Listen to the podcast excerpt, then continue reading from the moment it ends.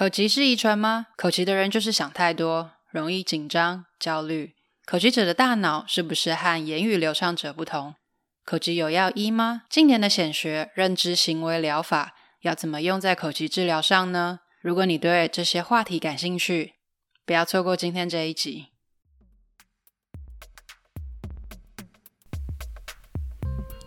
欢迎来到中途笔记，这是一个关于口疾还有内向者阅读笔记的 podcast。我是中中，每个礼拜三你会收听到一本新的书，带给你一些点子和灵感。收听完后，欢迎到中途笔记粉专或网站继续讨论，连接在下方资讯栏。如果听完你觉得超喜欢，请直接五星评论加留言，并点一下订阅，就可以加入这个 podcast，才不会错过各种热门、冷门的阅读笔记。每周带你实现更多。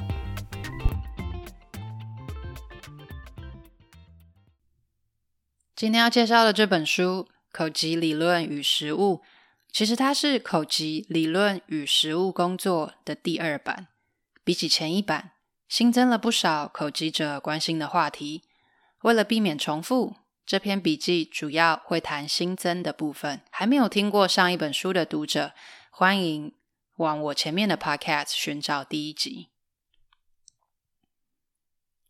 《口疾理论与实务》这本书对于口疾发生学中的生理缺陷观点多了大脑神经科学的介绍，以及更新基因理论的新研究结果。首先是在大脑神经科学的部分，这本书考察不同的研究结果后发现，口疾者说话的时候和他们的大脑跟言语流畅者不一样，有一些譬如过度活跃。灰质较少的现象，这些研究证明了口疾者的言语缺陷和大脑的中枢神经系统中主管言语动作和听觉处理区域的结构和功能异常有关。而基因理论学者们也发现，口疾的发生受到数个基因连接所影响，显示特定基因和口疾有明显的连接关系。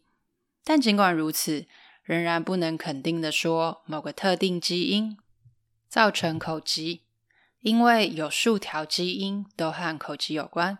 我们目前还不清楚这些基因之间的交互作用，还有待更多讨论。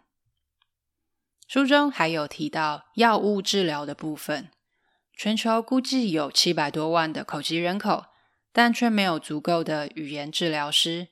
即使是在研究相对进步的美国，每一百万位口疾者也只有三百五十位语言治疗师，显示不够应付庞大的口疾治疗需求。此外，语言治疗师的费用也不是人人都能负担得起的。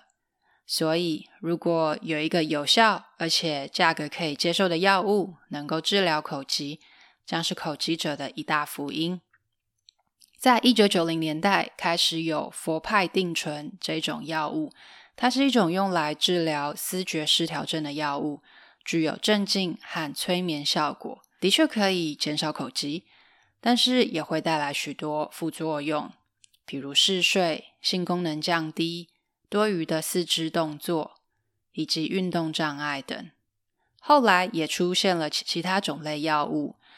都是以抑制多巴胺为主要功能，但是学者呢认为效果都比不上传统疗法，药厂也认为效果不如预期，而不再继续研究。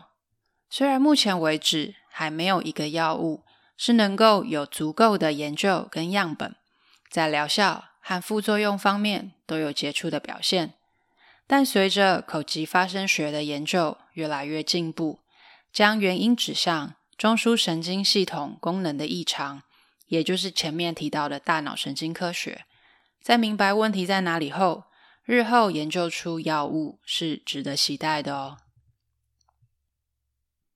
这本书中也有谈谈到了更多关于治疗方法的部分，尤其是理性行为疗法。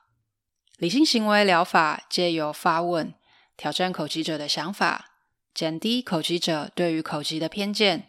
进而缓解了焦虑情绪。譬如有一位口疾的女孩，从小就不被母亲接纳，所以有了“我有口疾，很羞耻”的想法。作者利用理性情绪行为疗法，类比其他需要协助或者身心障碍的情境，反问女孩：“戴眼镜羞耻吗？脑性麻痹很羞耻吗？”当女孩摇摇头，表示这些情况并不羞耻，也逐渐破除了自己的非理性想法。减少羞耻感后，愿意面对口疾，并且展开练习，最后终于求治成功。对于这类认为口疾就是笨、弱势、无能的口疾者，推荐使用这个理性情绪行为疗法。再来要谈的是认知行为疗法。经过许许多访谈后，作者发现口疾者有许多没有帮助的想法。譬如，口疾者不可能有成功的人生，因为我有口疾，所以人们怀疑我的能力，都是我的错，因为我不能控制我的口疾，或者是我有口疾，所以我是弱势。书中也将这些想法做了一个量表，有兴趣的可以参考下面的连接。认知行为疗法可以帮助口疾者。对于这些没有帮助的想法，有更理性的认知，分别是经由以下几个方法。第一个是暴露，在上一版的口疾理论与实务工作中，其实就有谈到系统简明法。这个方法是想象自己面对焦虑的情境，慢慢习惯后，进到更挑战的阶段，接着就能够走到治疗室外练习。这样子属于行为疗法，而在认知行为疗法中，进一步让口疾者去亲身体验，打破预期性的想法。当口疾者觉得每个人都在笑我口疾的时候，便可以尝试让口疾者借由打电话、跟亲友聊天、和权威者或者是尊敬的人说话，或者是上台报告等情境，由简单到困难。一步步尝试搜集证据，证明那种天要塌下来的灾难性想法都不是真实的，即使有，也不多见。第二个是可以透过行为实验，当口疾者觉得每个人都在笑我口疾的时候，就让口疾者去实际体验，借由行为实验验证自己的想法。试验前，治疗师可以要求口疾者记录下预期听到他说话的人的反应，譬如店员会笑我，同事会不耐烦等等，并写下发生的可能性有多高。接着是认知重组，治疗师会让口疾者思考这些不理性的想法是否会降低生产力，让心情低落和降低行动力。即使退一万步来说，真的发生了那些灾难，譬如在台上发现喉咙卡住而说不出话来的时候，真的就是世界末日吗？借由这些练习，辨认和修正不理性的想法。接着是注意力训练，你可以利用正念方法，帮助口疾者将注意力从口疾、过往不好的社交经验。转往替代性的认知目标，譬如自己的身体、呼吸，或者是周遭的风吹草动。关于正念方法，我也有读过一本非常棒的书，叫做《正念减压自学全书》，里面有许多关于正念的方法跟练习，连接放在说明栏。另一种方法是压力免疫训练。人几乎是一出生就有压力，无论你有没有口疾。从学生时期要面对课业压力，出社会后要面对金钱、亲情或社会期待等种种压力。压力似乎无所不在，而压力免疫训练的目的是帮助口疾者压力管理。从教育阶段认识口疾是什么开始。帮助口疾者学习关于说话的原理、口疾的身心状态等知识。再来是练习阶段，借由放松训练、系统减敏法、自我激励来增强信心。接着就进入到应用跟持续改变的阶段，尝试将在治疗室的成功经验复制到日常生活中，并一步步增加情境的难度。碰到挫折时，学习自我修复和重新训练。以上谈了这些训练方法，再来要谈的是一个也是很多口技者关心的话题，是关于口技者的气质。近年来，越来越多学者开始研究气质跟口吃的关系。这里说的气质有两大因子，分别是情绪反应跟情绪调控。具体的来说，有一派学者认为，口吃的儿童具有以下这五种气质，包含适应力较差、注意力较差、情绪品质较差、意志控制较差跟活动性较高。其中，情绪品质较差的意思是，这些孩子比较容易感到生气或者是挫折。而针对气质是否造成口疾，学者们仍有不同的想法。经常与口疾儿童的父母访谈后发现，父母评定口疾儿童有较多的负面情绪，但这样子仍然没有办法断定气质是造成口疾的单一因素。也有学者认为导因为果了，事实上，特定个性应该是口疾带来的结果，而非口疾的原因。其实提提出这样论述的也不只是这本书。我曾经看过一篇啊、呃、报道，那他的作者是雷小凡，他是一位口疾者，也是言语语言和听力科学的博士候选人。他认为口疾的成因是一种复杂的神经发展障碍，而大脑发育是可以透过经验来塑造的。所以，口疾的成年人大脑连接异常。可能是由于口疾经历造成的，而不是导致口疾的原因哦。而许多大众对于口疾有误解，认为口疾的人就是容易紧张、焦虑，这就牵涉到一个值得探究的问题了：究竟是因为焦虑而产生口疾，或者是因为口疾所以焦虑呢？口疾、焦虑哪个先发生的？研究人员对此仍没有定论。整体上，作者觉得口疾的发生是多重因素影响，而且每个因素之间有交互作用，无法以气质当成单一因素推论。究竟口疾跟气质谁是因谁是果，还需要更多研究才能下定论。书中也针对成人口疾治疗方案。谈到了一种由澳洲学者 O'Brien 提出一种叫做 Camperdown 的治疗方式。Camperdown 是一种行为治疗法，借由放慢速度跟拉长的方法，目的是可以减少日常生活中的口疾频率。